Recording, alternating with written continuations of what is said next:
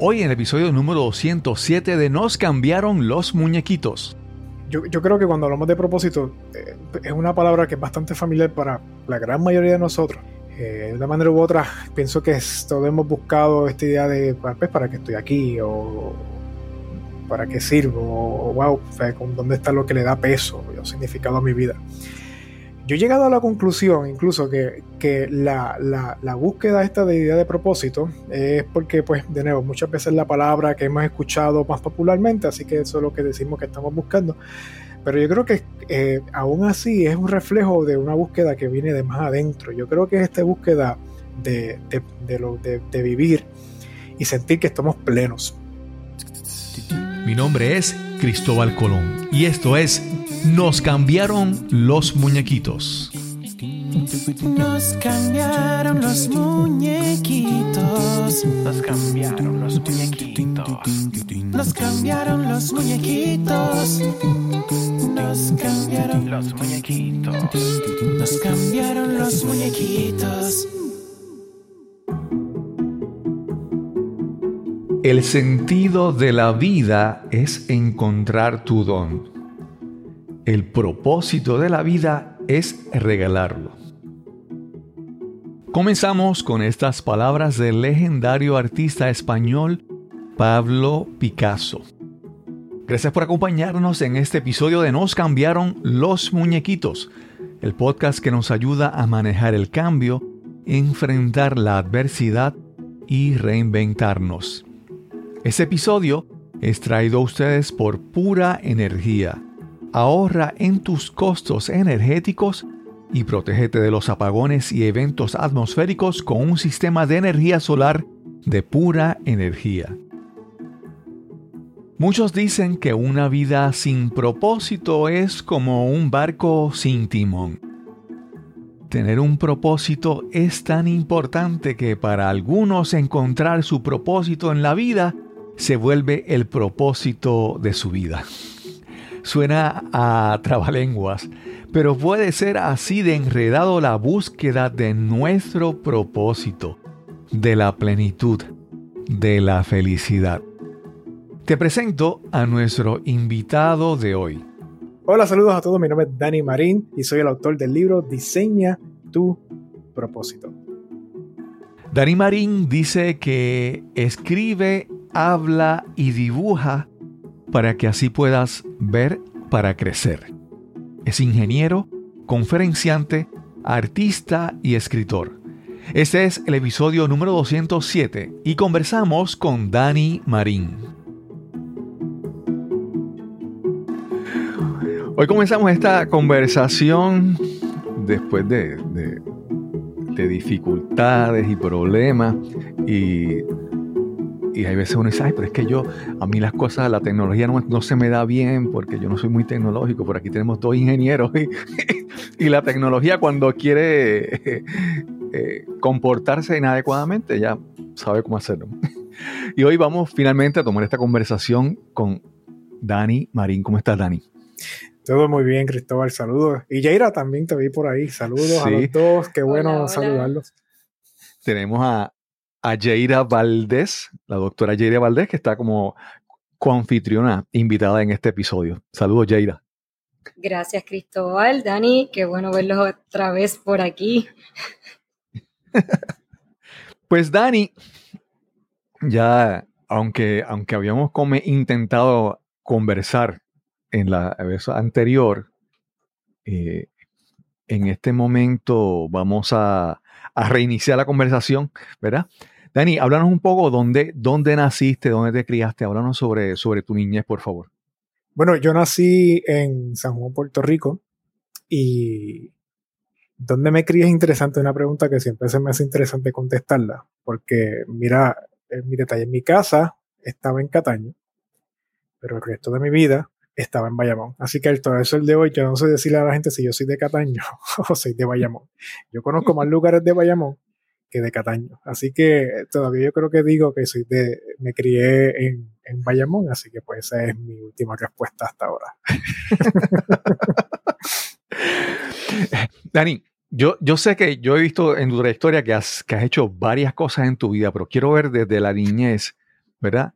Eh, cuando tú eras niño, ¿qué eran las cosas que a ti te gustaba hacer? Que tú decías que tal vez más adelante en tu vida te ibas a dedicar a eso. Háblanos sobre, sobre esa, esos pasatiempos y esos intereses en tu niñez. Yo creo que desde pequeño a mí siempre me llamó la atención el, bueno, la, la creatividad y, y, la creatividad para contar historias. Okay. Siempre fue algo que, o sea, las historias siempre me cautivaron, eh, desde las historias en la escuela dominical, eh, cuando me criaba, y las historias en la televisión, en los, los, los muñequitos con los que crecí, eh, etcétera. Siempre esa fue, es algo que me ha cautivado, entonces yo creo que eso pues fue lo que desde bien pequeño me llevó a, a intentar y, y, explorar con el teatro, eh, me llevó a, explorar con, con, pues, con, todas esas diferentes disciplinas eh, de, de, teatrales o de tarima, el hablar en público, el, el asumir un personaje y después eventualmente utilizar el humor, hasta la pantomima, de hecho, eh, fue de las okay. primeras cosas que también empecé a explorar. Esa idea de cómo yo sigo eh, creando para contar historia, pero descubrí eh, que tam también desde bien pequeño, bien pequeño, que hacía el, paralelamente con el teatro y, la, y el perfor los performance, performance arts, que era más rápido, era más eficiente y e incluso había cero limitaciones eh, a la hora de dibujar tus ideas dibujar tus okay. historias. Y a lo mejor quizás la técnica y cómo saber contarla, pues puede ser una limitación, pero no necesariamente, eh, pues, pero es tuyo, fíjate, eso no importa. Así que el dibujar siempre fue una de esas cosas que me apasionaron también desde bien temprana edad. Yo creo que todos esos aspectos creativos, todo esto, lo que tienen en común, el dibujo, el teatro, la improvisación, incluso la pantomima, es la idea de contar historias. Y cómo okay. yo voy afilando y afinando eh, mi manera de contar una historia para compartir ideas que sean claras.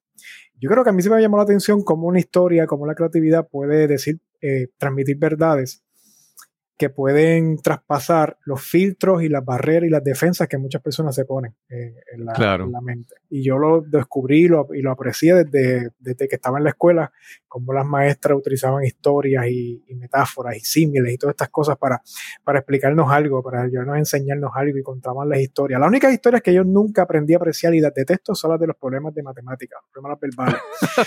Fuera de ahí, eh, puedo apreciar todo lo demás, el uso de, de las sí, historias. Sí, sí, sí.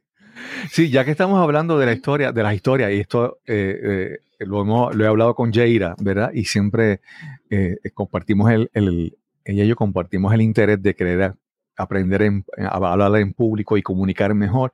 Y una de las cosas que, que yo le he dicho, que hemos hablado, ¿verdad? Y es, es la, el poder de contar una historia, ¿verdad?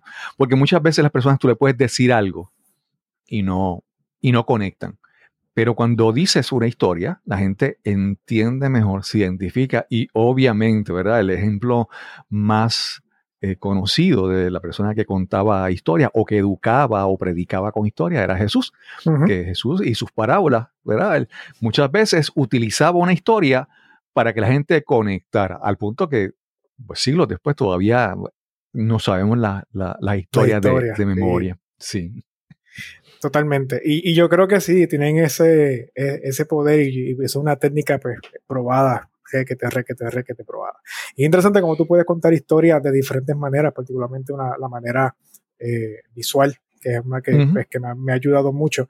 Y lo bello de eso, particularmente en la, la manera visual, es que yo tomé clases y yo pues he seguido y he, y he estudiado pues la manera de muchos ilustradores de, hacer su trabajo. Pero en los últimos años hacia acá, lo que pues, he terminado yéndome más por la ruta de, la de lo simple, de la simpleza, de, del estilo sencillo, que suena fácil, pero a veces puede ser más complicado.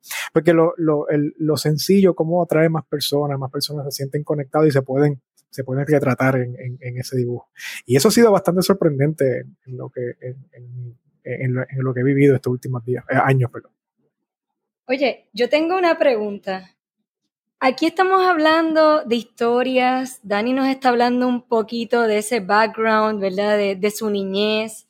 Puedo ver aquí detrás de él que hay dibujos, entonces puedo ver hoy esa conexión de él con ese niño, probablemente, ¿verdad? Cuando hablamos de la parte de la creatividad.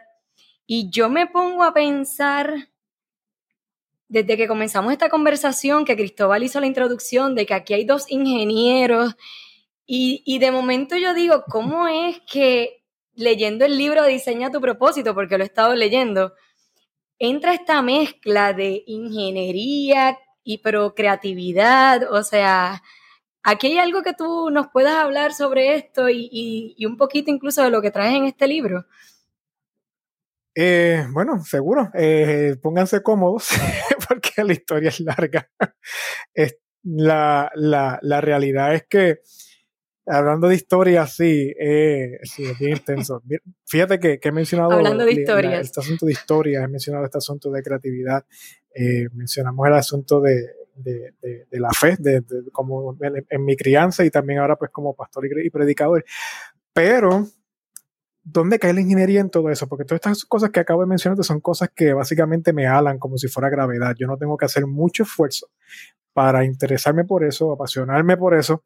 No tengo que hacer esfuerzo para dedicarle horas a, a, a eso. eh, pero en mi, pero eh, incluso hasta ver dónde encaja en mi vida y ser intencional en, en encajarlo en mi vida. Pero la carrera ha sido algo que, que ha sido este, obviamente, más utilitario, algo más, eh, pues, para no morirme de hambre, para pagar mis deudas, para cumplir quizás, pues, con los checkboxes que con un momento dado pensé que tenía que, ir marcando mientras crecía. Eh, y, y, por muchos años eh, siempre he tenido esa dificultad de encajar dónde está, dónde va la carrera ahí. Al punto donde, pues, los sentimientos que he ido que desarrollé en un momento dado por muchos años hacia la ingeniería, eh, no la ingeniería como campo, la ingeniería en lo que compete a mí. Eh, ha, sido, ha sido pues mucho resentimiento, ha sido un deseo de escapar de, de, de la carrera y poder ser artista o whatever por tiempo a tiempo completo. Eh, y por muchos años así ha sido la, la, dinámica. Es como que, como si la carrera ha sido un obstáculo para yo alcanzar mi propósito, encontrar el propósito la que, que tanto uno ha estado buscando. Y, y no hasta recientemente, eh, particularmente en la pandemia, un poquito antes quizás, donde he tenido que ir, he ido aprendiendo a, abrazar la carrera por lo que es, es un área de, de, de no solamente provisión para mi vida, pero un, ha sido un complemento magnífico y espectacular para todo lo que yo hago en, en cuanto a lo creativo, en cuanto a como comunicador, este, etcétera. Ha sido bien interesante cómo eso ha complementado. De nuevo, no solamente complementa en lo económico, eso ha sido lo que lo sostiene, pero también en la manera de pensar, en la manera de manejar problemas, en la manera de, de uno de momento darte cuenta que eso ha afectado cómo tú razonas, cómo tú eh, piensas, cómo tú resuelves los problemas, cómo tú observas el mundo, cómo tú observas incluso la Biblia, todo. Eh, y cuando yo abracé eso y lo pude entender, ahí entonces me di cuenta de que eh, ser ingeniero y la manera como ingeniero tengo que pensar de una manera más algorítmica, más sistematizada, etcétera, y como todo yo lo veo con clasificación, con, con, su rol en un macro yo no sé qué más, eso me dio la oportunidad de de momento eh, sanar mi visión de propósito, que podemos hablarlo más adelante. Eh, me dio la oportunidad de incluso ser más intencional en la manera en que yo vivo y como yo entonces este, eh, soy bien intencional con mi familia, con mis amigos, con mi, con, con, con mi, con mi trabajo, con mi pasión, con, mi, mi, con los dibujos, con todo. Eh, ha sanado incluso hasta me ha dado la, la oportunidad de, de, suplir necesidades, tú sabes, ahora como en, la iglesia, como donde me ubico, sí, siempre me, mira, puedo hacer muchas cosas, pero donde, donde yo caigo como el niño el dedo es esta mezcla de pues, conocimiento y de la, de, la, de la teología y yo no sé qué más, pero con la tecnología. Entonces, ¿cómo ahora tengo la oportunidad de mezclar la tecnología con, con el con la, con la, palabra y la capacidad de comunicar y la, la capacidad de hablar, de, de, traer claridad y la capacidad de ser visual, etcétera, cómo todo eso se une para unir, unir contenido y tecnología para discipular. Entonces, fíjate que por fin ahí desembocamos, pero ha sido años de, de, de, de, mucho, de mucha fricción, de mucho conflicto, hasta que empecé a abrazar eh, la carrera que me ha dado más de lo que yo pensaba que me estaba dando. Sí. Dani, eh, para las personas que no, ¿verdad? Que no te conocen. Estamos, estamos hablando de ingeniería, pero me gustaría que eh, cuando te pase ahora el batón, menciones qué ingeniería estudiaste y en qué te especializaste. Pero te quería, ¿verdad? Añadir ya que estabas mencionando eso de que cómo la, la ingeniería te ha cambiado, o sea, como que la abrazaste, la aceptaste como, como, algo, par- como algo integral en tu vida, que algo que te ayuda y que te ayuda en otras cosas. A mí, por ejemplo, aunque yo sentía una, por muchos años sentía como que yo no estaba en el sitio correcto, yo después he descubierto que la ingeniería para mí era buscar soluciones buscar alter- alternativas. Entonces, yo después me he dado cuenta, como tú, ¿verdad? Que en la manera en que yo he usado esa forma de pensar en toda mi vida, ¿verdad? Es como que vamos a buscar soluciones. Vamos a ver cómo esto eh, salimos de, este, de esta dificultad, ¿o ¿verdad? Entonces, te lo menciono porque ya, como te digo, también hay esa similitud de que en un momento llego que abrazo lo que, lo que he sido, aun cuando en un momento no sentía cómo, cómo lo incorporaba a mi vida. Pero háblanos Sí. entonces sobre qué ingeniería estudiaste y tu experiencia profesional con eso. Pues yo estudié ingeniería de computadora eh, y la me- me- me- con el enfoque en, en desarrollo de software. Ok. Y dentro de software, el enfoque ha sido el desarrollo de, de, de frontend, o sea, esta interfase de Ujú. usuario, las pantallas, las formas, todos esos detalles. Y eso ha sido, pues, pero eh, ha sido algo que, que yo perseguí, lo trabajé mucho en la universidad, con las tecnologías de aquel, de, de aquel momento. Luego cuando entro a la industria, creo que también eso afectó mi manera de ver lo que hacía, pero cuando entro a la industria, eh, pues no había mucho espacio para, para eso. Así que yo trabajaba con tecnología más, más viejita, haciendo cosas que no tienen que ver necesariamente con desarrollo de pantalla, con una tecnología, pues, etc. Eh, así que ha sido una- un proceso de ir entrando y tratar de, de- de colocarme, encontrar mi espacio para, para- para hacer lo que hago ahora, que es desarrollar básicamente pues, la, la interfase de usuario de, de aplicaciones web en, en- en particular. Ujú. Y ahí, cuando por fin caí ahí, pues entonces pues ahí pude empezar a apreciar todo, todo lo demás. Y estoy 100% de acuerdo contigo que, que, que es una de las cosas que he enseñado es esta idea de, de encontrar soluciones. Como ingeniero de software es con- encontrar soluciones, particularmente porque la, la tecnología con la que yo trabajo cambia constantemente. Claro. Entonces, hoy yo estoy, ahora mismo yo estoy en la vanguardia, bueno, creo, eh, pero estoy más o menos en la vanguardia, mañana, ya mañana estoy atrás, entonces tengo que ir constantemente. Y, y eso es lo que ha hecho, y obviamente, nuevamente, eh, considera también la necesidad del cliente. Entonces, cuando el cliente te viene con una idea de, mira, necesito esto, esto, esto, esto, y a lo mejor son cosas que tú nunca has visto antes, o tecnología que no has visto antes. Lo que eso ha, eso ha logrado para mí, eh, bajo esa línea de encontrar soluciones, es no tenerle miedo a las cosas que no sé o las cosas que no conozco. Claro. Eh, es más bien esta idea de, pues yo aprendo a aprender, aprendo a encontrar lo que, lo que necesito desarrollar.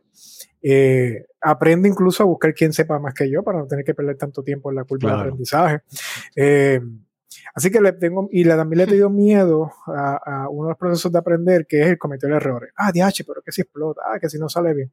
Está bien, eso es parte de, para eso, para eso es el, el proceso de desarrollo, Claro. para eso se cometen, eh, hay unas, ¿verdad? unos procesos y unas técnicas. Así que son de esas cositas que, que pues uno ha ido aprendiendo eh, gracias a la, a, la, a la ingeniería en mi caso. Sí, sí.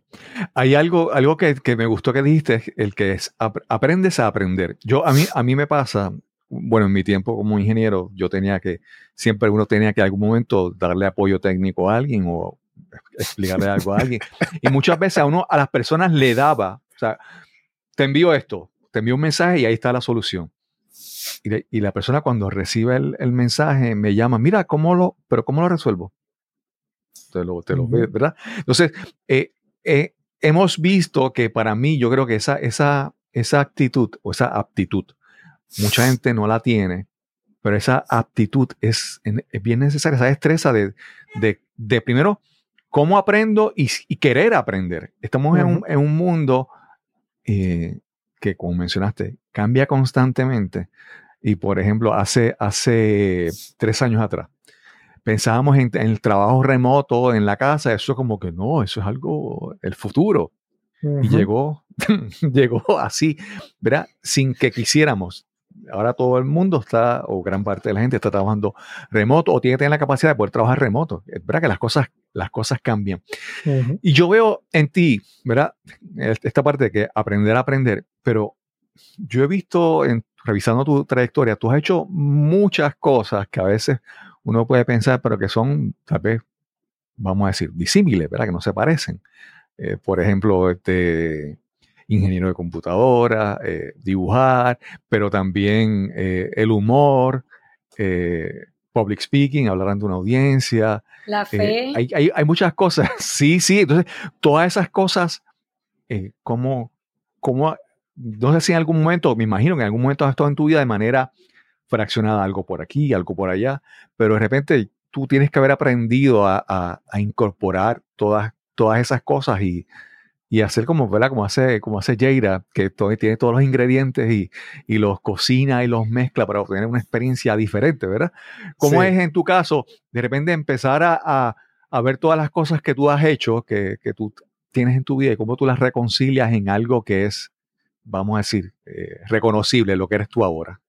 Yo creo que mientras te estoy escuchando, estoy tratando de formular una respuesta porque no, siempre eh, tengo la oportunidad de, dar ese, hacer esa pregunta. Eh, al principio yo, yo buscaba algo que integrara todo, eh, o sea, un trabajo que integrara todo. Y en vista de que no existe un trabajo que integre todas las cosas que yo he ido aprendiendo, el, al final del día el, hilo conector soy yo, que viven dentro de esas cosas pues son, son parte de mí. Eso es interesante que esas cosas son parte mía porque pueden transicionar o se pueden convertir en dos cosas, por, lo menos en el ámbito laboral. Se pueden convertir o en el ámbito vocacional. Vamos a llamarlo vocacional porque, de nuevo, yo, tengo, yo tengo, en lo laboral tengo mi trabajo como ingeniero, pero también digo, de vocación tengo más cosas que hago. Pero se pueden transicionar entre soft skills y hard skills. Y eso ha sido bien interesante el, el, el, descubrir eso. Darte un ejemplo, la improvisación, el impro, ¿no? la improvisación teatral. Son de esas destrezas que yo aprendí porque por cinco años, pues, pues, básicamente, pues hacía pues teatro de improvisación y lo hacía pues en diferentes venues y en diferentes actividades, eventos, etc. Fíjate, cuando yo dejo de hacer eso, bueno, mientras hacía eso era un, era un hard skill porque básicamente necesitaba saber improvisar. Pero ahora que estoy en que no hago impro necesariamente, pero, pero sí en el trabajo y sí quizás en otras áreas, eh, sí se puede, incluso hasta en esta conversación, sí se puede utilizar como un soft skill, porque yo entonces eh, tomo las destrezas que tuve que aprender o quizás la, la, el, carril mental que tuve que, que, que tengo, que tuve que aprender a, a, a recorrer para, para, eso. Por ejemplo, pensar rápido, este, cómo entonces yo mantengo, si tú me, si, tú me acabas de hacer una propuesta con tu pregunta, así que significa que yo, yo tomo tu pregunta, entonces yo sigo la conversación y la, y la, la elevo mientras como mejor pueda. Eh, eh, y lo mismo, este, reaccionar, básicamente no, no bloquearse mucho, sino buscar soluciones, buscarle la vuelta al asunto o hacer que funcione. Es como, lo tomo, como yo lo añado para seguir. Entonces es un soft skill que aprendí de la, de la improvisación. Eh, el igual con el humor, el humor también tiene lo mismo, es la idea de quizás te enseña a pensar y observar las cosas desde unos diferentes ángulos, de diferentes puntos de vista. Porque fíjate que alguien te cuenta cómo se lavó los dientes y tú te morcillas de, la risa. ¿Pero por qué? Pues porque sabe desarrollar una historia. El humor a mí me ayudó mucho eso mismo, a, ser bien paciente con, con, establecer una premisa para entonces, para, y entonces escoger dónde te quiero llevar. Yo puedo hacer una historia eh, en teoría, o sea, no, podía hacer, no puedo hacer una historia para contarte una información, darte un reporte, o llevarte a un espacio de humor, o llevarte a un espacio de reflexión. Entonces, el, el, humor me ayudó a eso, a tomar algo y saber cómo buscarle la vuelta, cómo... Entonces, ¿qué pasa? Cuando tú estás hablando con un cliente, eso es súper necesario, es súper útil, porque a lo mejor no necesariamente lo quiere hacer reír, pero sí tú que lleva a otro, a otro aspecto, que vea otra área, que quizás vea otro punto de vista, etc. Entonces, tu manera de ver las cosas eh, o, ver diferentes ángulos es algo que el humor me ayuda. Así como, por eso que te digo que la, mejor manera en que todas esas cosas han habitado dentro de mí es a través de eh, transicionar lo que sepan moverse entre soft skills y hard skills, dependiendo de la situación donde... Okay.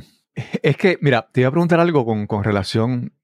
En estos días estoy leyendo o escuchando un audiolibro sobre, sobre ventas. Entonces, una de las cosas que dice es que, por ejemplo, para vendedores se les recomienda que tomen también talleres de improvisación.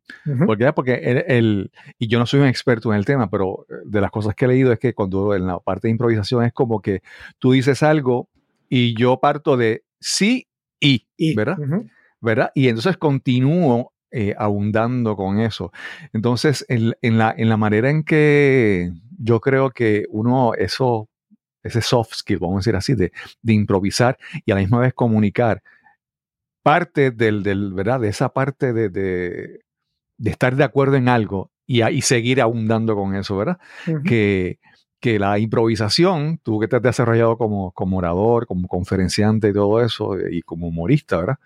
Pues es muy importante, ¿verdad? E- Esa parte de, de improvisar para poder entonces comunicar y conectar mejor con la audiencia. Sí, fíjate que cuando hablan, cuando hablan de improvisar, usualmente eh, da la impresión esta de que, no- de que no estás preparado y te sacas las cosas de la manga. Y, eh, y yo creo que es todo lo contrario. Yo creo que eh, hay una preparación. Cuando entonces tú entras, tú incluyes herramientas como el sí y, eh, donde yo recibo lo que tú me estás diciendo, abrazo lo que estás diciendo, incluso es como que, ah, tremendo, no lo veo como un obstáculo, sino que lo veo como una plataforma para seguir a- a- abundando. Eh, entonces, pues sí, se, se, se, se convierte en otra cosa y llena esos espacios en blanco que a lo mejor no necesariamente estaban. Pero sí, estás, si tú vienes ya con esa actitud, sí, y ya estás preparado, ya del saque, Claro. ya estás bastante preparado. Hacemos una pausa y regresamos inmediatamente a nuestra conversación con Dani Marín. Este podcast surgió de mi propia necesidad de enfrentarme a la adversidad y adaptarme a los cambios. En septiembre del 2017, el huracán María nos azotó en Puerto Rico y destruyó nuestro sistema eléctrico. En mi caso, estuvimos sin electricidad por más de un mes. Además, los terremotos de enero del 2020 debilitaron aún más la frágil infraestructura eléctrica de nuestro país.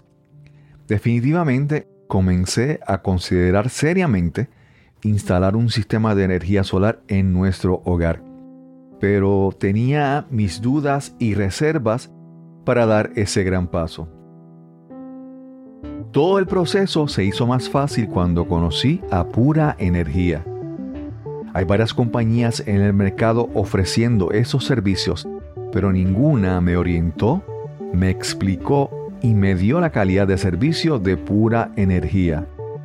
No sé si lo sabes, pero fui ingeniero por 25 años, 23 de estos en la Compañía Eléctrica de Puerto Rico.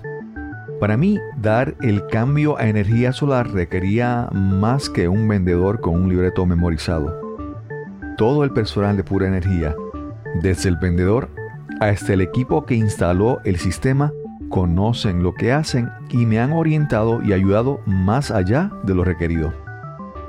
Nuestra factura más reciente es de 4 dólares, una reducción de 98% de la factura del mismo mes el año pasado. Y con los más recientes apagones, me despedí del generador eléctrico y las filas comprando gasolina para llenarlo.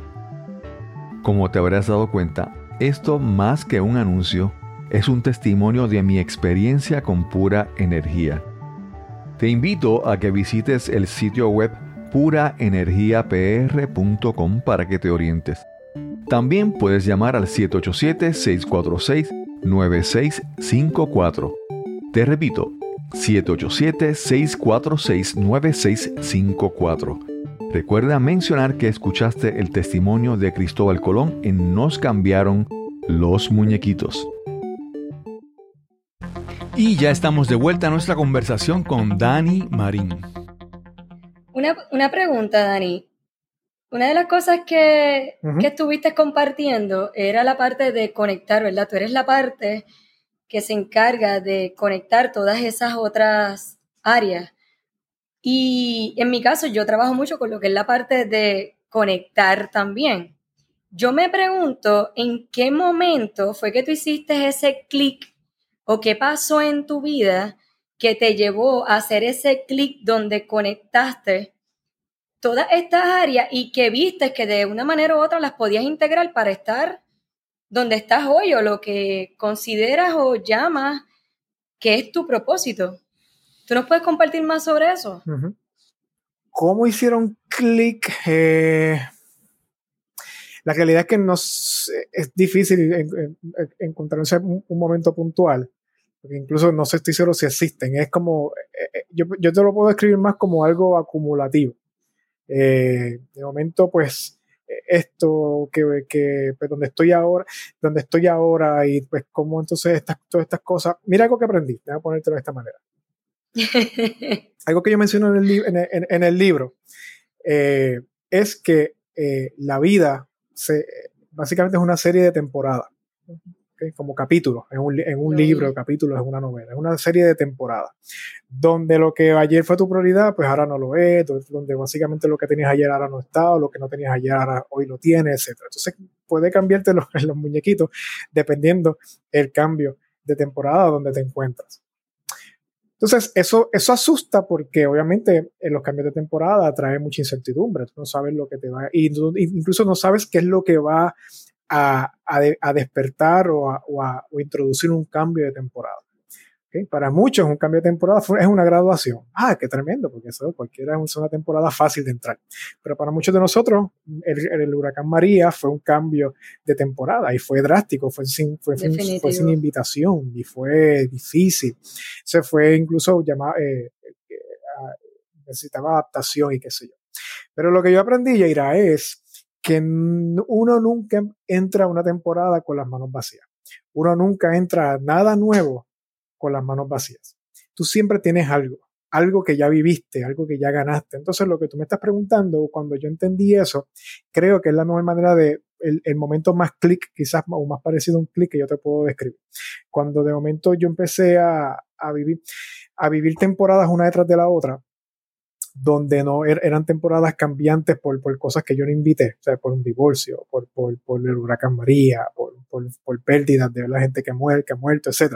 Cuando todas esas cosas han ocurrido, que además tú te das cuenta de que, espérate, estas son las primeras veces que mis temporadas están cambiando, no porque pasó algo bueno que yo planifiqué, sino porque pasaron cosas que yo no. Entonces ahí me di cuenta de que eh, aún cosas que yo pensaba que, que pertenecían solamente a un escenario, pues no, pues son cosas que pertenecen también a, esta, temporada y me sirven de herramienta.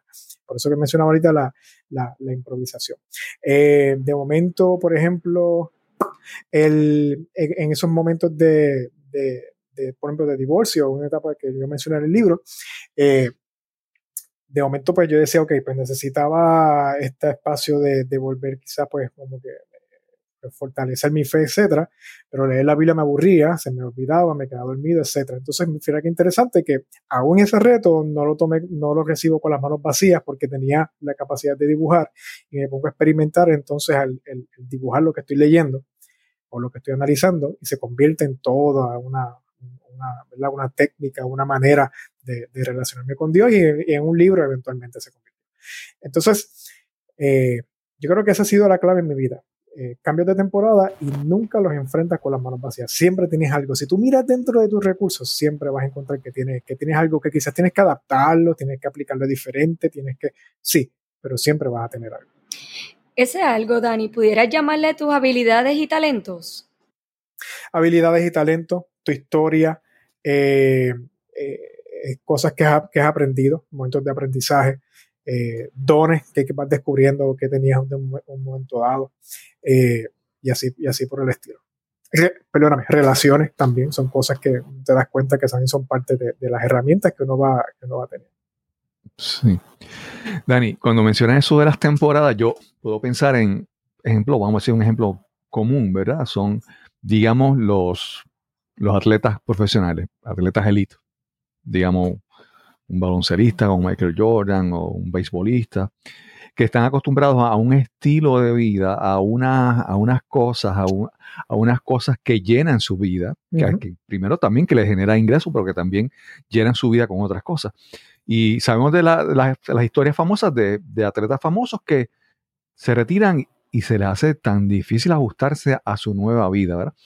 Y entonces lo que tú mencionas, las etapas, las temporadas, y es, reconocer que las temporadas cambian, pero lo que sigue permanente en todas las temporadas, temporadas eres tú. O sea, tú tienes que moverte, ¿verdad? Y vives una temporada, pero tienes que de alguna manera entender que, que eres tú el que estás pasando por las temporadas y aprendes cosas y te llevas cosas, pero sigues siendo tú. Entonces, la temporada anterior no era la que, bueno, te definía mientras estabas ahí, pero no te define a, largo plazo, ¿verdad? Entonces, eh, tú hablas en tu libro sobre esa búsqueda de propósito. Y primero, antes de continuar hablando sobre el propósito, quiero que me, me des la definición de celebrar que tú utilizas en, en, tu libro para cuando hablas de cuál es el propósito.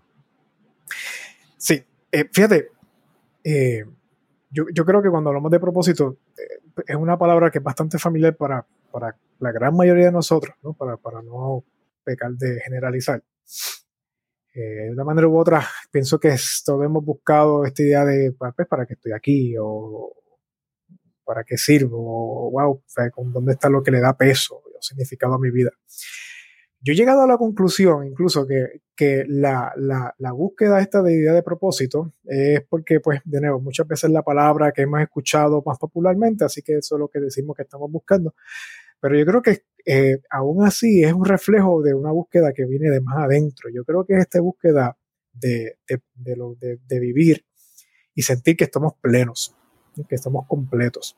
Porque fíjate que cuando, cuando hablamos, mucha gente habla de propósito, o, los que sienten que, que, que están eh, viviendo propósito, que están, tienen, oh, estoy, creo que encontré ese propósito.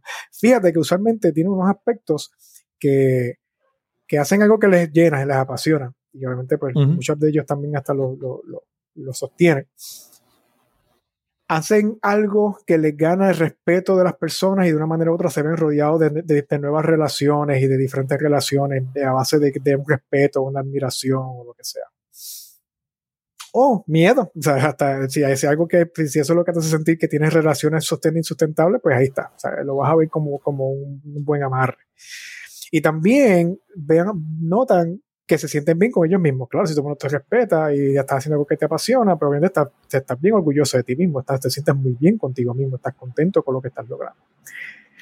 Entonces, fíjate que, que yo por eso insisto de que la idea de conseguir propósito es una idea de, este deseo de, de ser pleno, de, de, ser de plenitud, de que todo haya un equilibrio, un balance y una armonía en diferentes áreas de, nuestra vida, que yo personalmente eh, eh, a través de, de, de, lo que he leído eh, diferentes escritos y también en, la palabra, cuando veo, eh, pienso que son, fuimos diseñados con, con unas áreas que yo llamo áreas de plenitud, un área vocacional, que es este deseo de hacer un trabajo que nos apasione, pero también que haga la diferencia.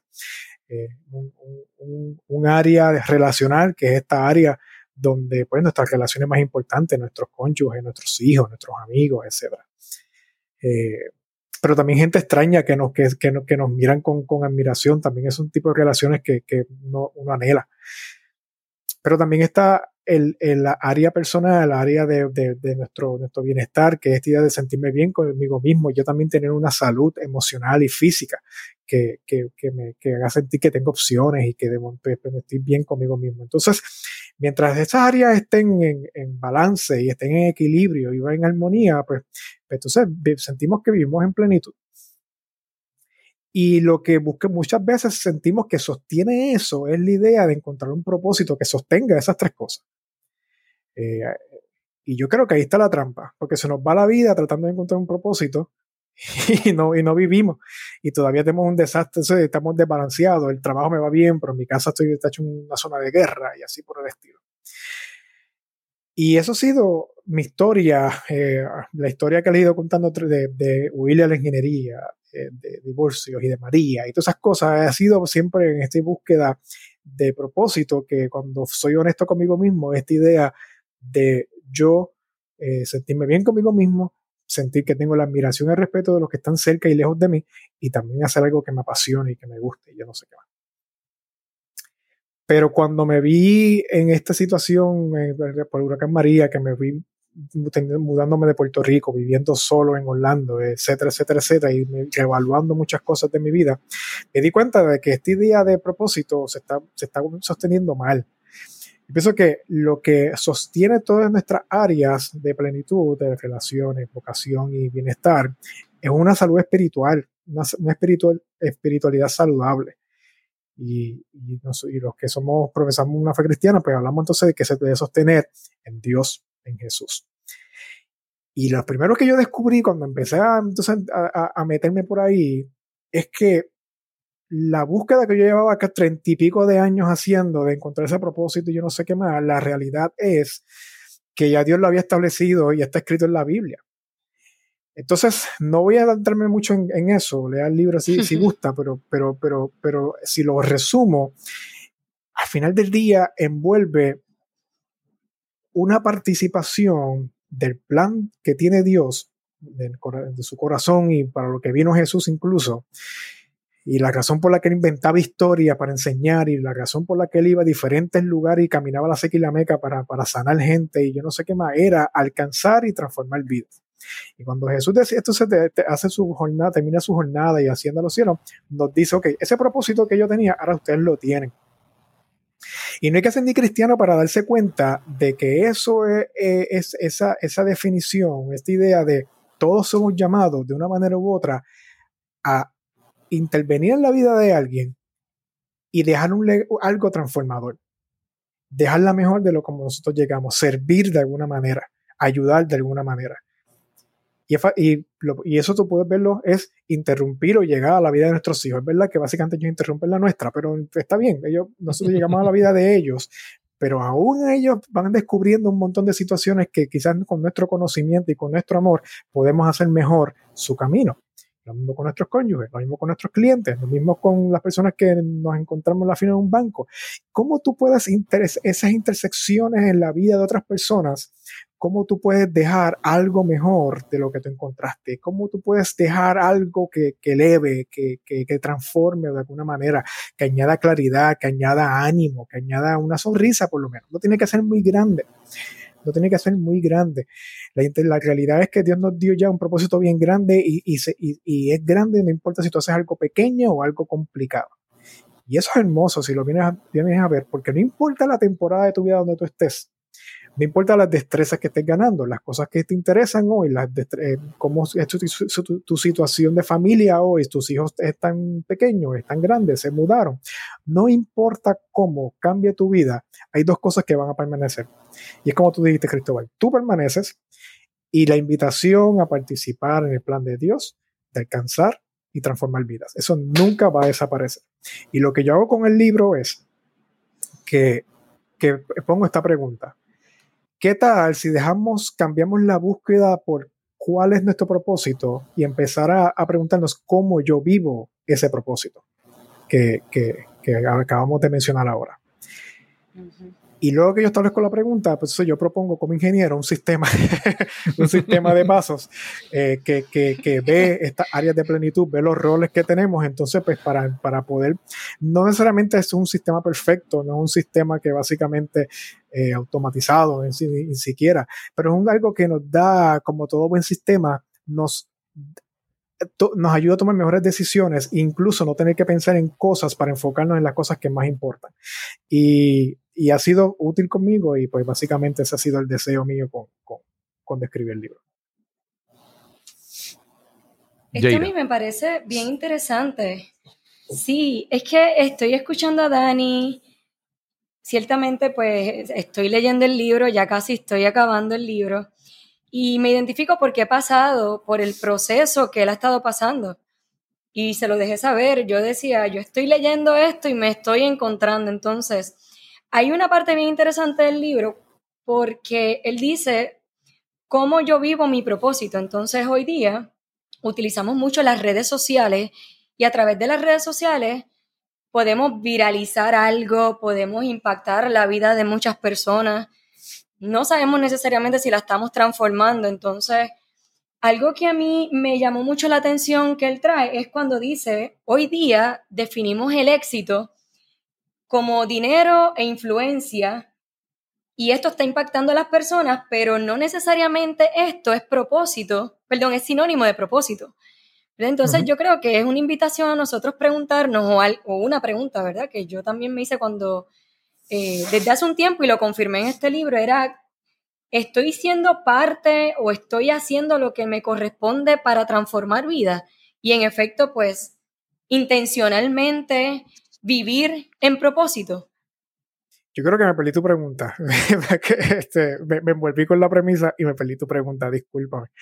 Este, no, realmente no, no tenía como una pregunta per se, sino era más el hecho de que hoy día estamos viviendo mucho en las redes sociales y se logra mucho el impactar Ajá. y de influenciar a través de las redes, pero no necesariamente, según acá el libro, ¿verdad? el éxito lo vamos a definir como qué, tanta, qué tantas vidas impactamos o qué tanta influencia tenemos sobre la vida de las otras personas a través de las redes, sino Sí. que eh, cómo estamos viviendo ese propósito, que no Claro. necesariamente el éxito que podamos tener impactando, viralizando algo, es sinónimo de, de vivir con propósito y a propósito. Bueno, fíjate que eh, eh, las redes es interesante porque es un, es un, es un, es un buen ejemplo eh, de muchas cosas, pero algo que puede ser dañino, puede ser súper efectivo al mismo tiempo.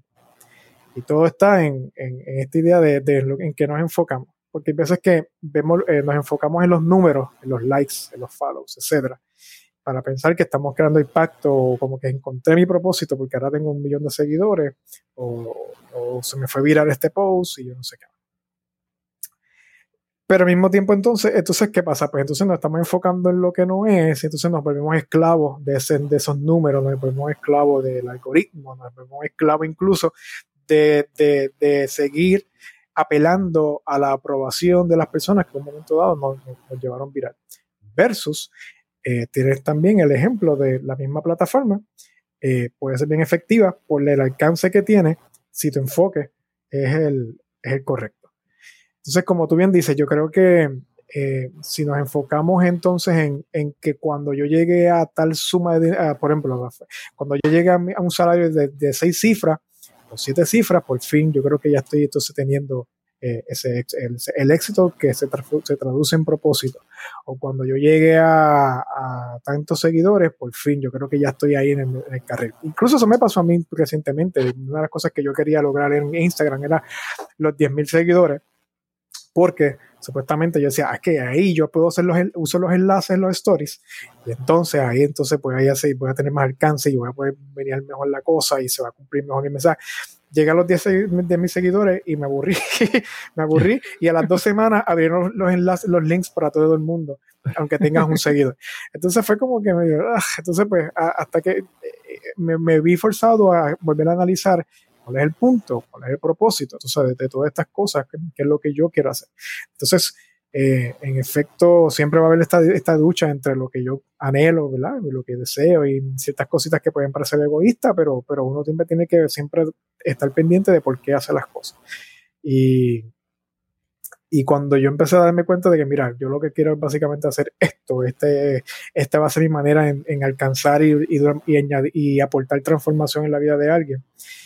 Eh, pues de momento me ya dejó de importarme postear todos los días, dejó de importarme si llevo, o sea, le, la, cuánto le dieron like, dejó de importarme un montón de cosas y hasta disfrutamos el proceso porque si no, cuando tengo algo que decir, lo, lo lanzo y pues la, la, gente lo recibe si quiere y si no, pues, pues ni modo, ¿qué voy a hacer? eh, pero entonces cambia el, el, el, el shift. Fíjate que nada externo te va a dar propósito, tienes que estar bien claro que viene de, ya, tiene que estar ya internalizado en tu, en tu corazón o en tu mente. Nada afuera te va a dar una sensación de propósito, porque eso es tramposo. Todo, todo cambia en la vida, todo desaparece en la vida, todo entra en cosas, salen cosas. Y si tú estás pendiente a cosas de afuera y el tamaño de las cosas de afuera, eh, los aplausos de las cosas de afuera para sentir que estás viviendo pleno y, y a propósito, entonces vas a tener un problema, vas a tener, vas a estar bien frágil, una vida bien, bien, bien frágil. Sí. Dani, hay, hay, algunos conceptos que la gente, mucha gente los lo escucha y a veces, ¿verdad? Como que no, no, no creo que saben o, o, no se ha sentado a pensar qué exactamente significa ese concepto. Y uno de ellos, pues digamos, el propósito. Pensamos, hemos hablado de plenitud, hemos hablado de felicidad, hemos hablado de propósito. A veces las personas piensan que algunos de estos conceptos son como que un estado que llegué permanente y o en, en otra filosofía, en otros sitios hablan de la de iluminarse, ¿verdad? Es como Ajá. que llegaron a un punto que ya como que se graduaron y, y, no y por ejemplo uno puede tener una vida feliz y aún tener problemas, ¿verdad? Y uno puede tener eh, vivir a plenitud, pero se, enfrentar dificultades y reconocer que esos estados que a veces pensamos que tenemos que tenemos que buscar, que tenemos que alcanzar, que tenemos que llegar allí, no es que de repente la vida cambia y es más fácil. Es que aún, aún cuando uno en- encuentra o uno vive el propósito, uno se enfrenta con dificultades, con problemas, con a veces con situaciones tristes, ¿verdad? Entonces, no, no es que tu vida se transformó mágicamente y ahora es mejor todo, es que aprendes a vivirla mejor. No sé cómo, cómo, cómo lo ves.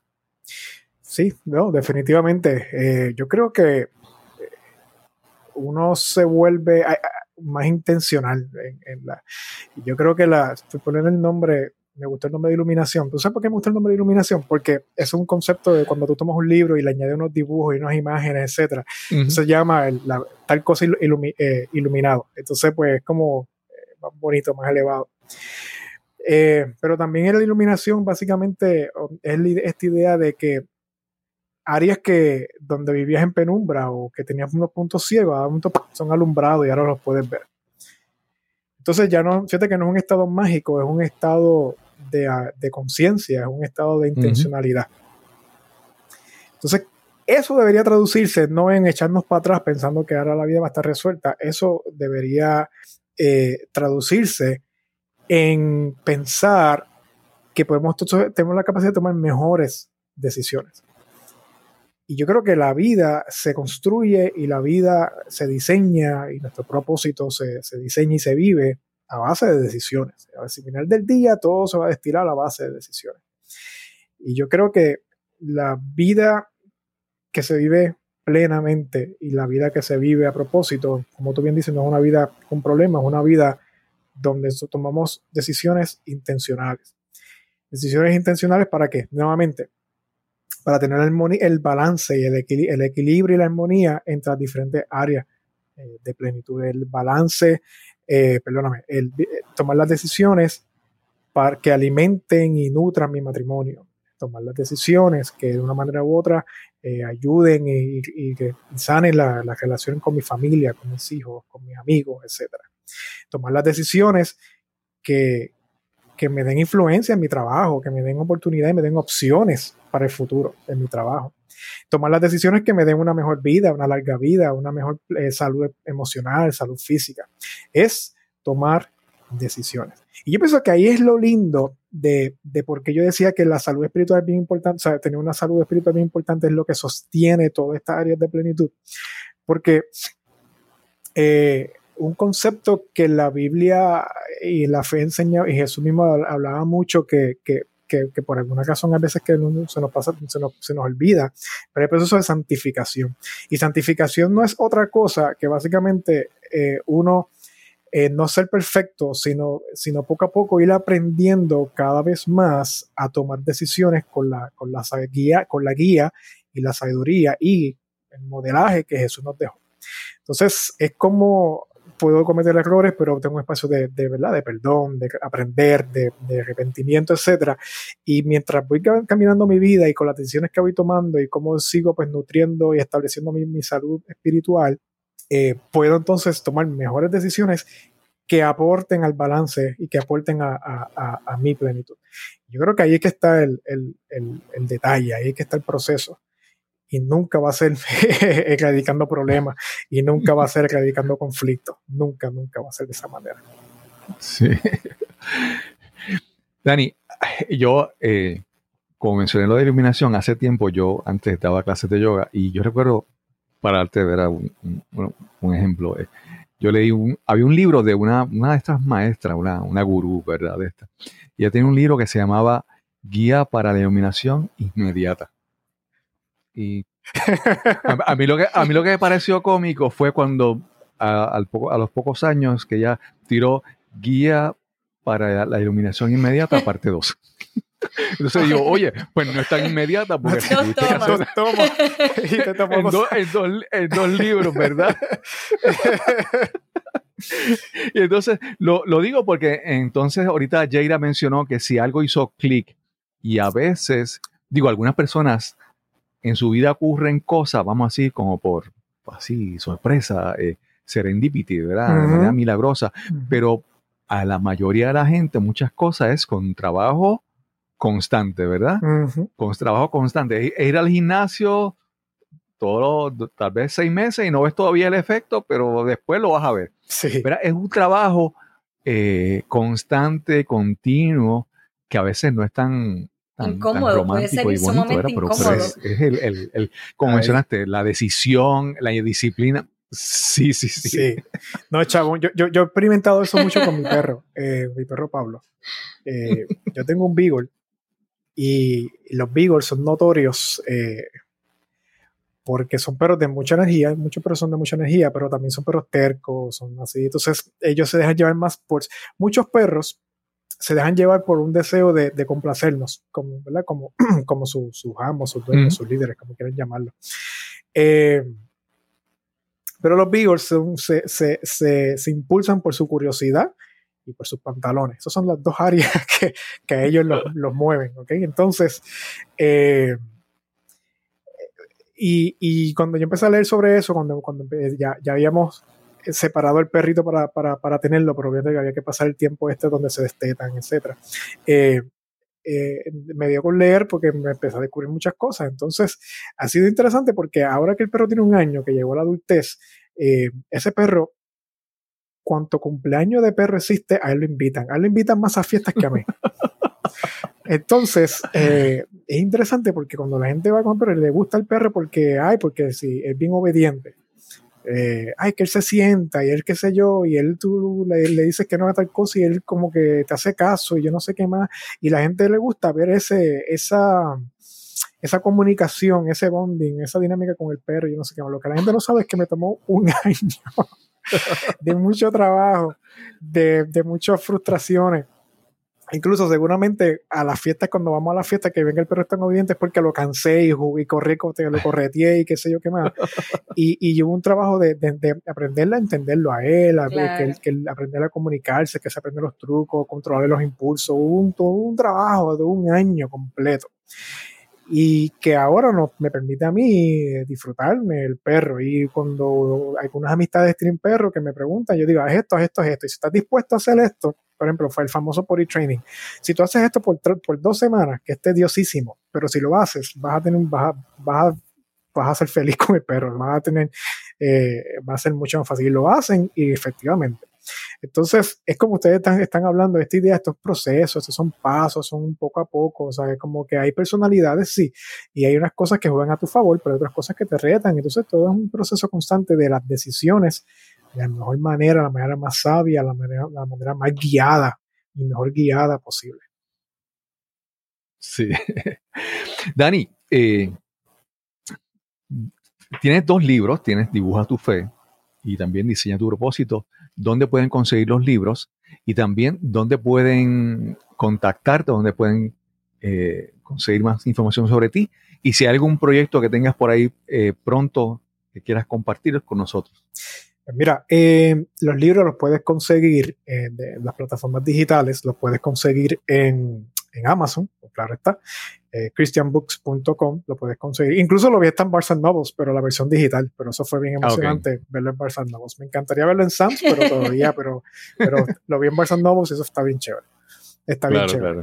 Eh, no, en serio, yo sueño con ir, estar paseando por el supermercado, estos lugares así random donde hay libros, Walgreens, supermercado y ver un libro mío y filmarlo y irme corriendo. Ahí me sueño con eso. Todavía eh, por, por el nicho, pues no he tenido esa oportunidad, pero. Claro, claro. eh, eh, sí lo he hecho en otras librerías.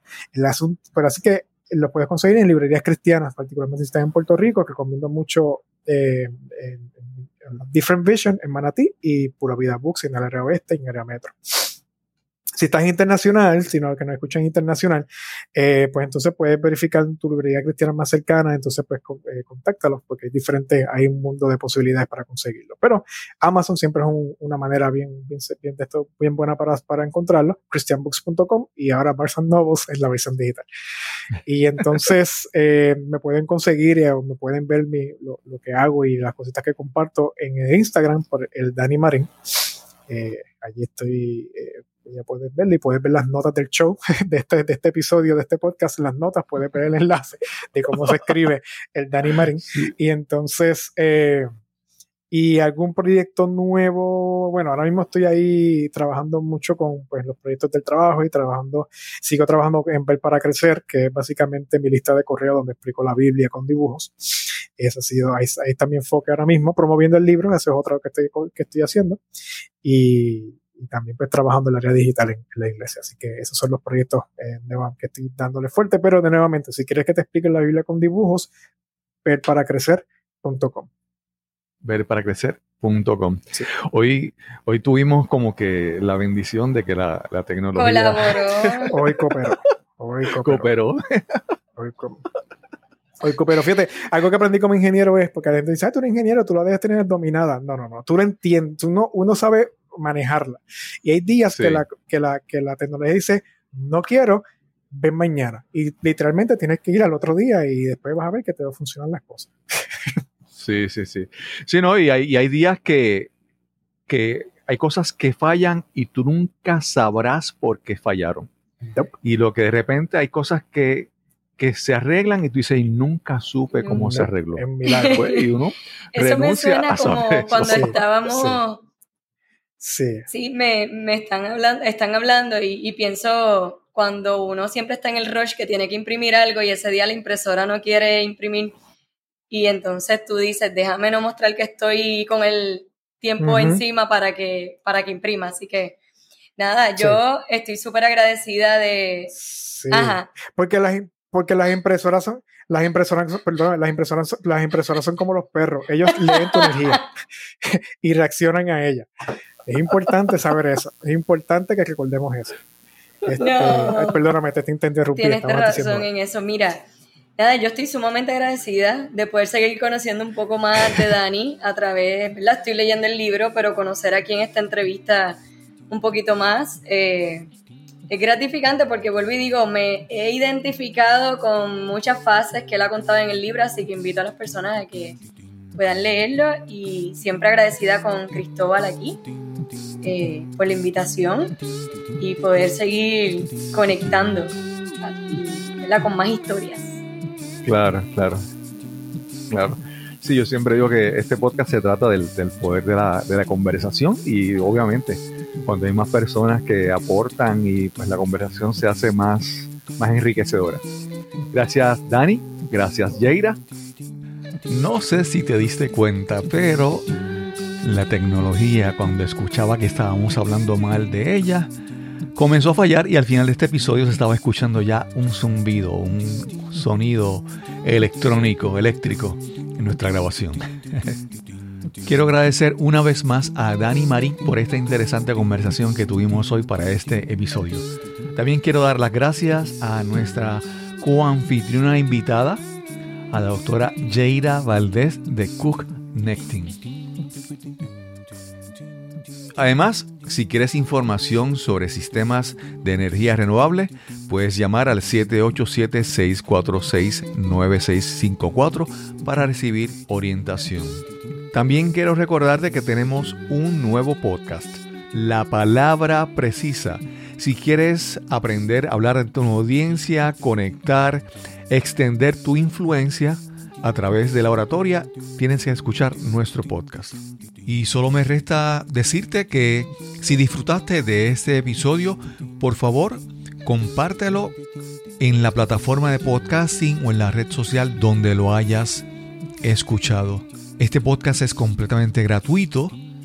El precio es que lo compartas y riegues la voz con tus amigos y seres queridos.